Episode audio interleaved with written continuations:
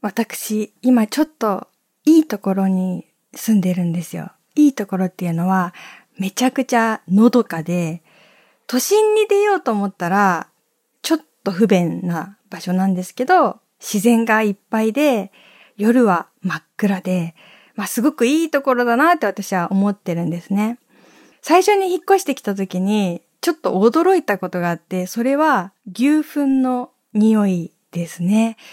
別にすぐ近くに牧場があるとかそういうわけじゃないんですけど、まあどっかにはあると思うんですよ。そんな遠くない、うん、場所に。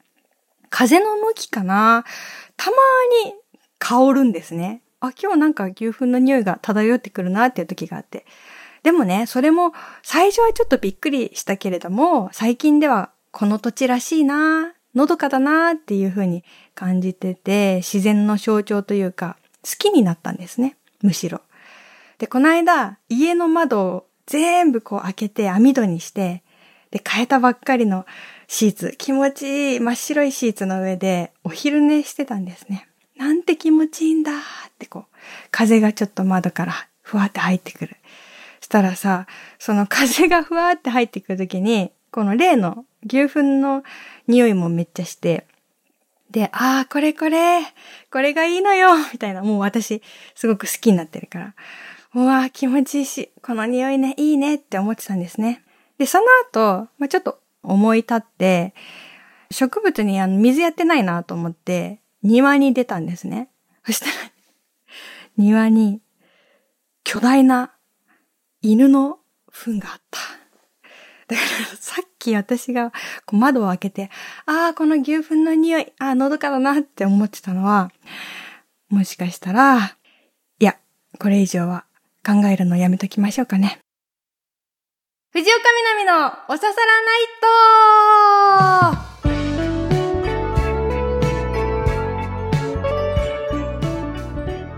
皆さん、やっほー藤岡みなみです。今週もハッシュタグおささらナイトをつけてよかったらつぶやいてください。あの、でも牛糞なら OK で、犬の糞は NG っていうのも、それもなんか変な話ですよね。普通になんかね、差別ですよね。あ、でも肥料になるかならないかとかはあるのかな。ごめんなさい。ごめんなさい。あの、とっても上品な番組、藤岡みなみのおささらないと、ポッドキャストオリジナルでお届けしていきます。早速コーナーに行きましょう。1ヶ月に1回は思い出します。はい、このコーナーは切ないこと、恥ずかしかったこと、どうでもいい豆知識などなど、なぜか1ヶ月に1回くらい思い出してしまうっていうことを募集しています。まず私からいきますね。今週の1ヶ月に1回は思い出すこと。うちの子、みなみちゃんと違っていいやつなんだよ。って言われたこと、1ヶ月に1回は思い出します。これね、まあ、定期的に転勤があるアナウンサーさんから相談を受けたことがあって、というのも私も子供の頃よく引っ越しをしてまして、転校生だったっていう話をね、以前したからなんですけど、引っ越して子供のその学校が変わるのが心配だっていう風におっしゃってて、だからみなみちゃんが転校生だった時はどうだったのってこう言われたから、すごく親身になって答えたんですね。経験者として。確かに学校が変わるって友達と離れるのがすごく寂しいから泣いたりもしたなっていう思い出はあるんだけど、まあすぐ慣れますよ。だからむしろ私はいろんなところに友達ができて楽しかったし大人になってからもあちこちにねあの懐かしい顔があるっていうのは嬉しいなって今思ってます。あとはねなんか学校ってどこもこうなんだなっていう風にこう俯瞰で見れたっていうのが子供心にすごく良かったんですね。子供が思いやすいのは教室だけがこう世界なんじゃないかってこう思っちゃうってあるじゃないですか。うん。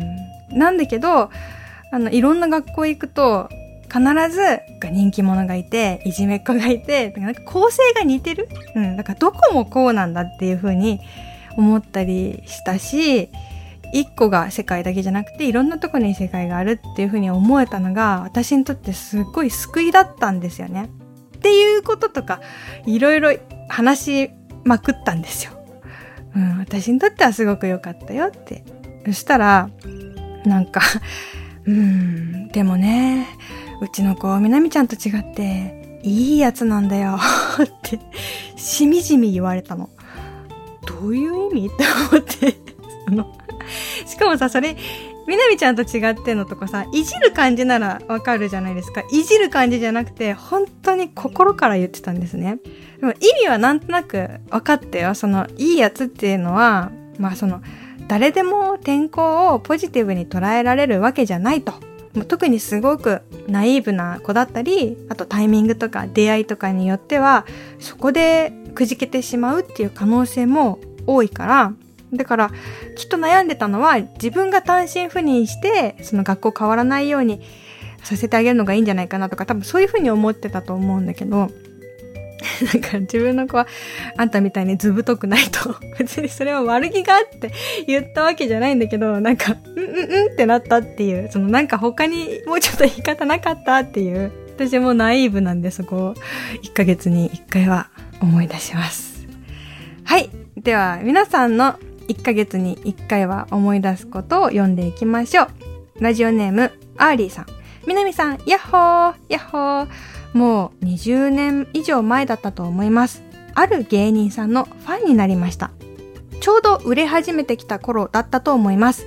見た目もかっこよく、また年齢も近かったことから勝手に仲間意識みたいなものを持っていました。ある日、街でその芸人さんを見かけました。僕は少しもじもじして見ていたら、何見てんだよ、とめっちゃ睨まれました。すぐに目をそらしてその場を立ち去りました。今も一線で活躍している芸人さんです。今となっては尖ってたんだろうなぁと別に気にしていませんが、1ヶ月に1回というかテレビで見かけるたびにあの時のことを思い出してしまいます。あー、これはお互いにとってちょっと悲しい思い出ですね。うん。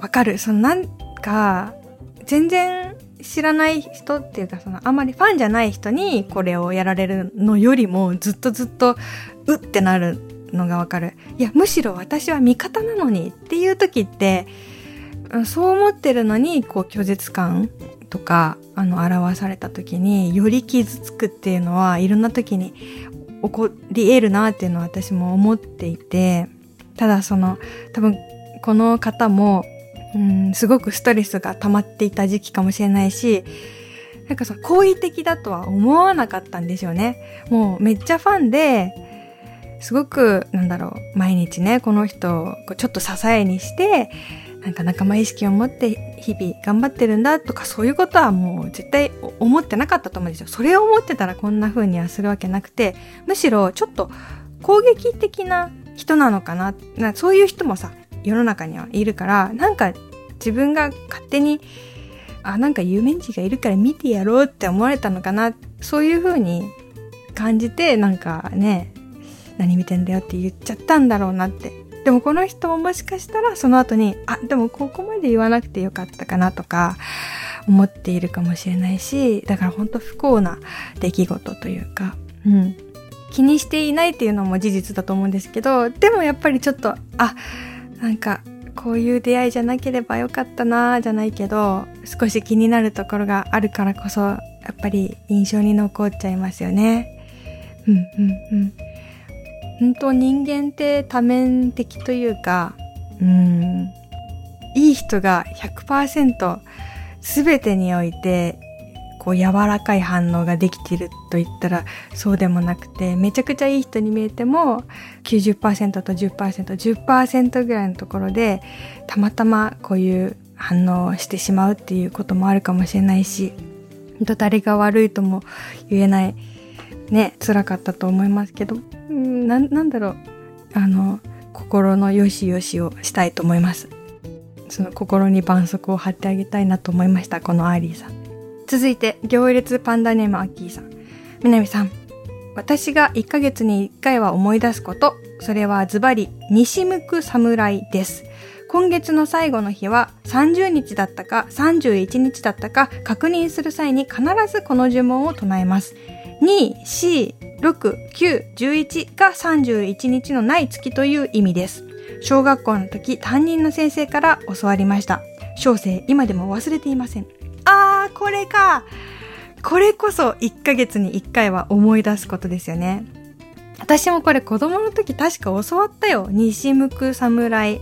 教わったのに、私今これを聞いて、あ、そうか、4月は30日までなんだって こう思った。あ、思い出させてくれてありがとうございます。私毎月思ってたんだよな。毎月どっちだろうって。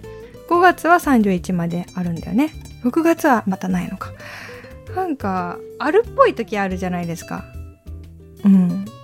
いつが一番紛らわしい ?9 月、10月、11月。あ、11月紛らわしくないですか ?2 月は絶対ないじゃん、31。4月もね、少し紛らわしいよ。うん。まあ、ギリかな。で、6月も、ああ、30までかって思って、9月も30まで。11月が私一番怪しいな。そんなことない？私これ家族に、え今月ってさ、31日まであるっけってさ、いつも聞くけど、いつもすごいバカにされるんだよね。え、まだ覚えてないの？みたいな。30年以上人生生きてきて、まだ覚えてないの？ってこう言われるんだけど、覚えてなかった。ありがとうございます。はい。1ヶ月に1回は思い出すこと皆さんもあったら送ってください。あの、宛先なんですけど、おささらナイトの本編と全く同じアドレス、みなみアットマーク stv.jp です。続いてのコーナー、日常アンサーソングはい、このコーナーは皆さんからいただいた日常のエピソードに藤岡みなみがコメントではなく自作の曲でアンサーしていくというコーナーです。ポッドキャストでは権利上ね、音楽が流せないっていうことで、せめてもの音楽要素を残そうと誕生したこのコーナーなんですけれども、クオリティは 低いです。だから本当に全然私音楽活動やってるけど、私の音楽は今まであのいろんな人が作ってくれてたから、私は歌う、できて作詞ぐらいまでなので、あの、こう、自分で曲を作るのは素人なので、そこは、あの、温かい目で見守っていただくということで、言い訳はここまでにして、早速いきます。おささらネーム、天の弱坊やさん。みなみさん、こんぱんだ、こんぱんだ。本屋さんで、おじいさんがおならをしました。おじいさんは恥ずかしがることもなく、その場を去ることもなく、そのまま本を選んでいました。というメッセージです。はい、そうですね。素敵な日常メッセージありがとうございます。それでは早速ですが聞いてください。おならしてるけど気にしてない。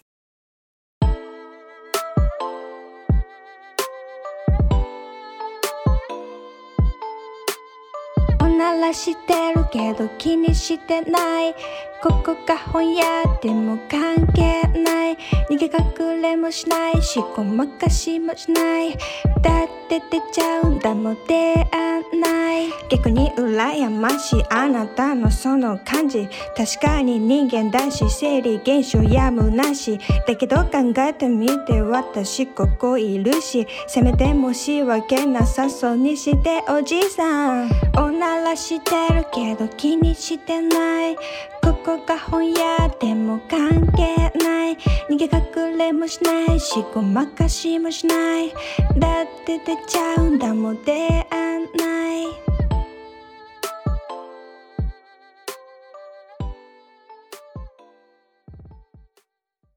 はい聞いていただきました。藤岡みなみ作詞作曲。おならしているけど気にしてないでした。このおならのポワーンとした感じを2個、あの、中国の楽器 ?2 個で、あの、表現してみたんですけど、どうでしょうか？で、思ったんだけど、これ別に、アンサーじゃないね。なんか、アンサーソングとか言ったけどさ、アンサーじゃなくてさ、なんか、メールの内容をこう、再現してるだけというか、そんな感じになっちゃってますね。まあ、いっか あと、先週もこのコーナーやったけど、別に毎週はね、やれないと思うんだけど、調子良かったらやるけどね。だか私、ラップ以外の作り方わかんないなと思った。しかも多分、もうあと1、2曲でラップのパターンも終わるんだろうなっていう予感がするな。なんかメロディーつけたいね。メロディーってどうやってつけるんだろう。これからもあの、皆さんの日常の一コマ送ってください。何でもいいです。私のインスピレーションの元となる皆さんの日常のエッセンスを教えてください。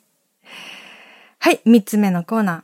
勝手にラジオネームはい、このコーナーは、ラジオネームがないという方に私が勝手にラジオネームをつけるというコーナーになっております。やっぱね、あの、ポッドキャストとか、ラジオ番組とかにお便りを送りたいなーって思ってるけど、ラジオネーム何にしようっていうところでつまずくって結構あると思うんですよね。うん。なんか狙いすぎるのも嫌だし、ねシンプルすぎると被るんじゃないかとか、もういろんなこと考えちゃって、そもそもそのハードルが高いんじゃないかと。なので なので、もしラジオネームがない人がいたら送ってくださいっていうことで、えー、来たのがこのメールです。ラジオネーム YN さん。イニシャルですね、これは。みなみちゃん、こんばんは。こんばんは。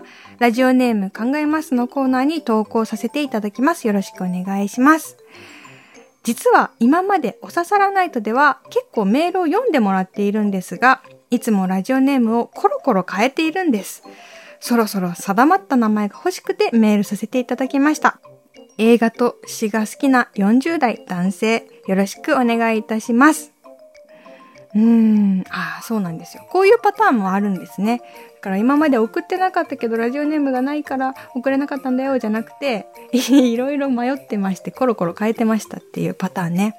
で、私がお願いしたのが、まあ、好きなこととか教えてくれたら、それをヒントに名前を付けたいって言ったんだけど、この方がね、映画と詩が好きな40代男性ですっていう、ちょっと情報が若干少ないですね。もうちょっとあるとよかったんですけどね。だからね、結局私が一番心に残ったのは、この好きなものというよりも、ラジオネームをコロコロ変えてますっていうことがすごく印象に残りましたね。コロコロ変えてきた。言ってみれば、その、like a rolling stone っていうか、なんかね、ロックだな。うーん、ラジオネーム、ローリング石。ローリングイッシーっていうのどうですか？イッシー。石田さんとかでもいいですけどね。はい。あなたのラジオネームは、ローリングイッシーです。または、石田です。あの、名乗りたくなかったら無理しなくて大丈夫です。はい。どうでしょうか？皆さんもね、あの、これね、ラジオネームないです。くださいっていう人よりも、あるけど、あの、ラジオネームくださいっていう投稿の方が多かったんですよね。別にいいけど、でも皆さんのラジオネーム素敵ですよ。あの、自信持ってください。はい、今週ね、いろんなコーナーやってみたよ。はい、これからもポッドキャストではコーナーやっていきますので、よろしくお願いします。おさらいすると、勝手にラジオネームのコーナー、日常アンサーソングのコーナー、1ヶ月に1回は思い出しますのコーナー。今3つあるけど、他にもね、やりたいことはいっぱいあるんですよ。例えば、うーん、まあ、妄想旅行のコーナーね、北海道に行く回数がすごい減ってしまったので、まあ、おささらないとっていうのはもともとね、STB ラジオの番組、北海道の番組ですから、北海道にちなんだことも、ポッドキャストでもやっていきたいけど、ちょっと最近行く回数がね、めちゃくちゃ減ってしまったので、なんか北海道妄想旅行のコーナーみたいなのもしたいし、あとはですね、なんか商品開発みたいなコーナーもやりたいって私メモしてたんだよな。うん。別に儲けたいって気持ちはないです。もちろんその なんか下心みたいな感じだった今。違う、違うんだけど、まあ皆さんと一緒に何か作りたいっていう気持ちがあるっつうことですよ。うん。いいように言ったけれども。なのでそういうコーナーもやりたいし、このポッドキャストのね、可能性も無限大だとは思ってるんですけど。いやいや、本当にね、あの、もう一回宛先言っときますよ。宛先は、みなみアットマーク stv.jp。そして、ハッシュタグは、ハッシュタグ、おささらないと。この二つは、おささらないと本編と変わりません。おささらないと本編もね、気になったら聞いてほしいです。ポッドキャストになってやっと聞けるようになったっていう声がね、ちょっと、あの、目にしたんですけど、それすっごい嬉しくて。もしね、あの、もっと聞きたいってなった場合は、STB ラジオで土曜の22時から30分間毎週放送してますので、ラジコのエリアフリー機能とかでね、全国で聞くこともできるので、それでぜひ本編もね、合わせてお楽しみいただけたらこんなに嬉しいことはないんですよ。はい。で、このポッドキャストは、その本編が終わった直後から毎週配信するっていうことにしていて、だいたい22時30分に配信を開始しております。だからまた次の放送は土曜の22時半から配信したいと思います。どうでしょうか？皆さんは今何時ですか ?22 時半、22時半から聞いてくれてるのか、それとも通勤途中なのか、それとも寝る前なのか、それともおやつを食べながらなのか？あ、でも申し訳ないな、おやつを食べながらだと。あ、もう最悪だ最悪だ最初、うんこの話して、そして、おならの曲流しちゃった。最悪だ本当に、最悪だ。何が嫌だって、本編は、まあ、毎週ね、新しい内容で聞ける期限とかも決まってますけど、ポッドキャストって割と残っちゃうからね。だから本編でやればよかったのかなそういう問題じゃないですよね。どうしようかな。私もうちょっとなんか品のある人だなって思われたいですよ。もう、もう遅い。もう遅いな。うん。まあ、いっか。皆さん疲れてないですか？私は今週ね、すごくリフレッシュできてっていうのも、頑張りすぎないようにすごく注意したんですね。70点ぐらい。自分の体力の7割ぐらいに来たところで休むようにしましたね。まだやることいっぱいあるんだけど、ああ、なんかもう暇だなって思える時間を一日の中で作ることで保っていたというか、うん、そうやって続けていかないといけないですからね、人生。フルパワーでずっといると、主電源がこういきなりパンと切れちゃう時があるので、できればね、あの、温存温存でいきたいですね。あとは筋トレをしてますね。うん、というのは体力が欲しいです。その70%が、なんだろう、私の体力がもっと増えれば、その70%も、あの割合が、割合は70なんだけど、なんかもうちょっと容量が増えるんじゃないかって思って、ずっと余裕を持てるように筋トレしてる。これは私、高校生の時にアイスクリーム屋さんでアルバイトしてたんですけど、そこのあの店長が言ってて、若い時は筋トレして寝てましたって言ってたんだけど、なんでかっていうとめちゃくちゃ遊びまくりたいから。その店長はすっごい働いてたんだって。あの若い時に。もう朝から晩まで働いて、でも朝から晩まで働くと遊ぶ時間がなくて悔しいから、その朝から晩まで働いた後にそっから遊びに行けるような体力が欲しいって言ってめちゃくちゃ筋トレして、寝る前にむっちゃ筋トレして倒れるように寝てたって言ってて、まあそれがいいこととは全く思わないんだけど、それが今15年ぐらい経っても覚えてるっていうのは、なんか遊ぶために体力をつけるっていいなって思ったからなんですよね。